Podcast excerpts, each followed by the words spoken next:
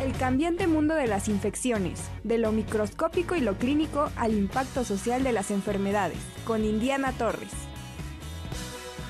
Pues ya usted lo escuchó, la doctora Indiana Torres Escobar, catedrática de la Facultad de Medicina de la UAP, ya está con nosotros. Doctora, bienvenida, ¿cómo está? Muy buenos días. Angie, muy buenos días. Un saludo a ti y a toda la audiencia en este Día de la Autonomía Universitaria que me parece realmente muy, muy importante. Sí, 66 años, doctora. Sí, 66 años es toda una historia y, realmente la historia de la universidad pues hace honor a estos 66 años realmente. Sí, definitivamente. Estoy totalmente de acuerdo con usted. Son 66 años que de alguna manera eh, fueron de, de, lucha, de constancia para todas aquellas personas que iniciaron todo, todo este movimiento y que por fin, bueno, se logró y ahorita pues ya suma, suma un año más de, de, esta autonomía de nuestra máxima casa de estudios. Pero ahora vamos a platicar también, doctora, de esta brecha inmunitaria. Sí, Angie, el asunto es que eh, pues hemos estado viendo, yo me imagino que ustedes en el área de trabajo y en la familia han observado cómo ha habido un aumento de casos de infecciones respiratorias superiores, de gripe, resfríos, ¿no? Y esto, si ya lo ponemos en números en, el país, lo que estamos eh, eh, asistiendo a partir del sistema de vigilancia epidemiológica de las enfermedades respiratorias es que efectivamente la curva epidémica que se está presentando en este momento está por arriba, muy por arriba de las curvas que se presentaron en las cinco temporadas previas en, el país. Y esto ha sido un aumento eh, de, casos, sobre todo en las últimas, en las últimas tres semanas. Eh, en, el país, para poder hacer el reporte de las distintas em, enfermedades se utilizan semanas epidemiológicas. Tenemos 52 semanas epidemiológicas. La época de la influenza empieza en la, semana 40, eh, a partir de octubre sabemos que eh, es la época en la que vamos a esperar a la influenza, pero este año estamos viendo que realmente hay un repunte importante, no solo de casos de influenza, sino de otras eh, infecciones respiratorias. Lo que, lo que el sistema de vigilancia ha reportado para el país es que en estas en estas semanas hemos tenido 72.197 casos. De esos, eh, pues 1.795 fueron casos de influenza, pero lo que vemos con mucha preocupación, que es un fenómeno que se está dando no solo en México, sino en Estados Unidos y América Latina, es el repunte de otros virus respiratorios. Y aquí eh, vemos que la población más afectada está en primer lugar entre 25 y 29 años, pero siguen los niños. La cantidad de niños en donde se han presentado em, virus incitial respiratorio, pues ha hecho que eh, se desborden en muchos lugares los sistemas de salud. En Estados Unidos, para empezar, esto empezó ya desde hace un par de semanas de forma preocupante. En México hemos seguido con esta misma situación. Lo reportado en esta semana 46 por la vigilancia epidemiológica son 750 casos y el 40 y 8% corresponden a virus incitial respiratorio, que es un virus que no es nuevo, o sea, está desde hace, desde hace tiempo afectando sobre todo a los niños, aunque puede afectar a cualquier edad, pero hay un repunte que realmente, eh, realmente muy importante. Entonces, empezaron a buscarse explicaciones de por qué eh, esto estaba dándose incluso con la influenza, que sabemos, esta sí tiene una vacuna y se está aplicando la vacuna. Y una de las explicaciones ha sido lo que se ha llamado esta brecha inmunitaria o brecha inmunológica, en donde eh, lo que sucede es que el, el sistema inmunitario tiene como una especie de descanso al, no estar expuesto a distintos patógenos, ¿no? Entonces es como una especie de pérdida de aptitud del sistema inmunológico porque la eh, exposición a los patógenos respiratorios se disminuyó a partir del confinamiento al que la, al que la COVID nos, nos obligó. Entonces, eh, el, confinamiento en un, primer momento fue estricto, pero las otras medidas de salud pública para evitar la transmisión de la, de la pandemia eh, pueden de alguna manera explicar eh, el aumento en este momento de contagios de, de influencia de virus sincitial respiratorio. Eh, esto está afectando sobre todo a los niños, en donde nosotros sabemos que hay enfermedades que son típicas en el invierno y en los niñitos el asunto es que la vulnerabilidad podría aparecer incluso em, antes de nacer. ¿Por qué? Porque nosotros sabemos que las, madres les pasan a sus niños los anticuerpos que los protegen hasta más o menos los 18 meses, pero si eh, las madres que, dieron a luz en, los momentos de, mayor rigidez de las medidas de, en relación a la COVID no estuvieron expuestas a distintos patógenos porque estaban, estaban enclaustradas ellas mismas, esos anticuerpos pues no fueron pasados a los niños y por lo tanto ellos no desarrollaron eh, una respuesta inmune.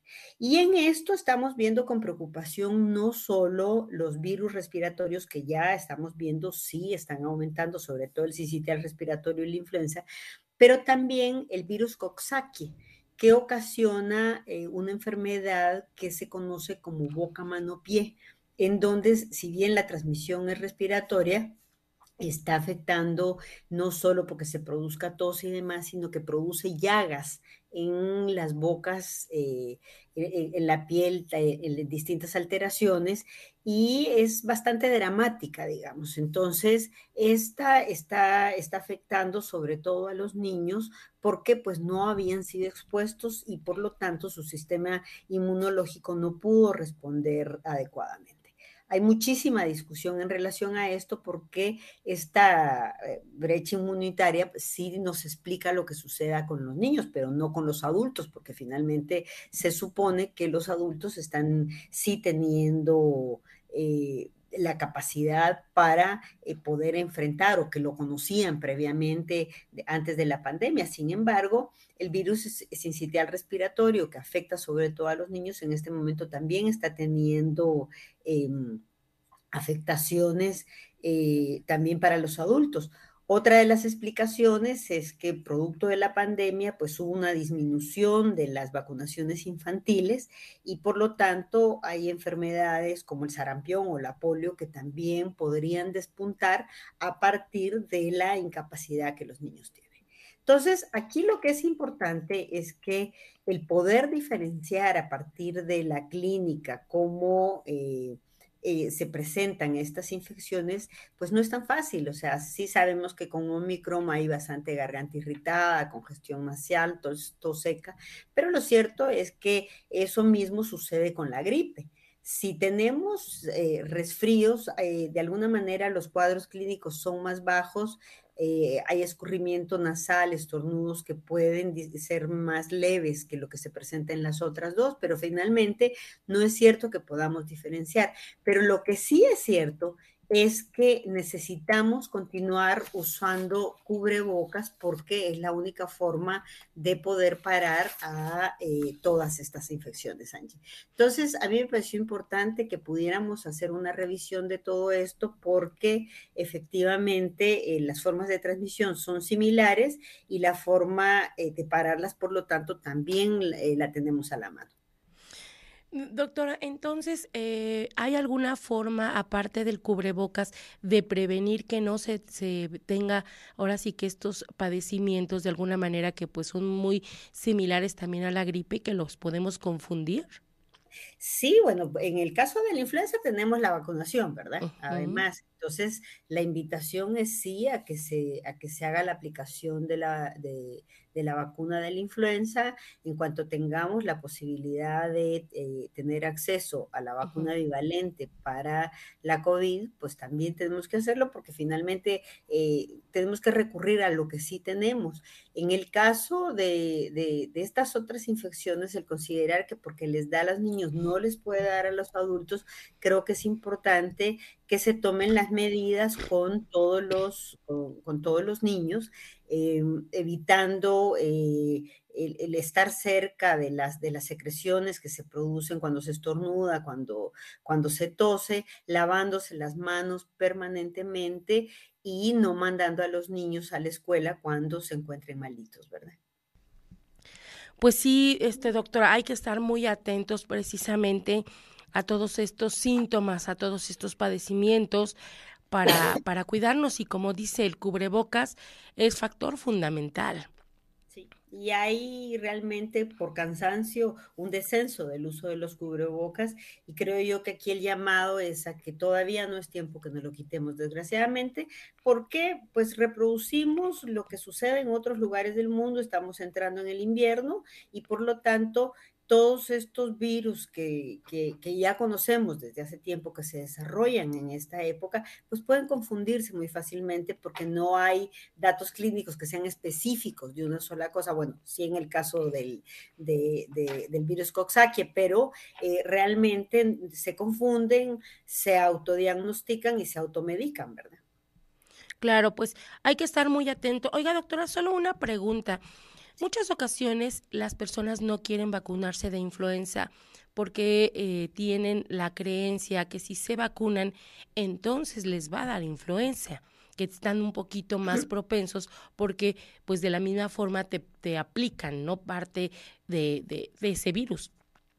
No, pero eso no es para producir enfermedad, o sea, ninguna de las vacunas, ninguna, ni de la, influenza, ni ninguna vacuna está hecha para que se produzca la enfermedad. Esto es un, es un conocimiento erróneo, hay que salirle al paso a las desinformaciones, porque si está hecho para que se evite, pues no es posible que eh, se dé para que se dé la influenza.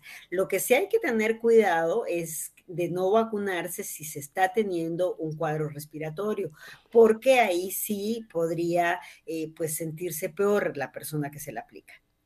Claro, bueno, es muy, muy bueno este, esta observación. Doctora, pues muchísimas gracias, muchísimas gracias por la información, hay que estar pendiente, hay que seguir las recomendaciones de las personas especialistas en, en esta área, como en el caso suyo, doctora, y pues eh, el hecho de que ya hayan también disminuido los casos de COVID no quiere decir que ya esto se terminó. Entonces, el cubrebocas no solamente nos va a proteger para COVID, sino para muchas enfermedades como ahorita usted nos está comentando. Doctora, pues muchísimas gracias, como siempre. Es un gusto, sigámonos cuidando y nos vemos la próxima semana. Claro que sí. Muchas gracias, doctora. Que tenga usted un excelente día. Abrazos. un abrazo.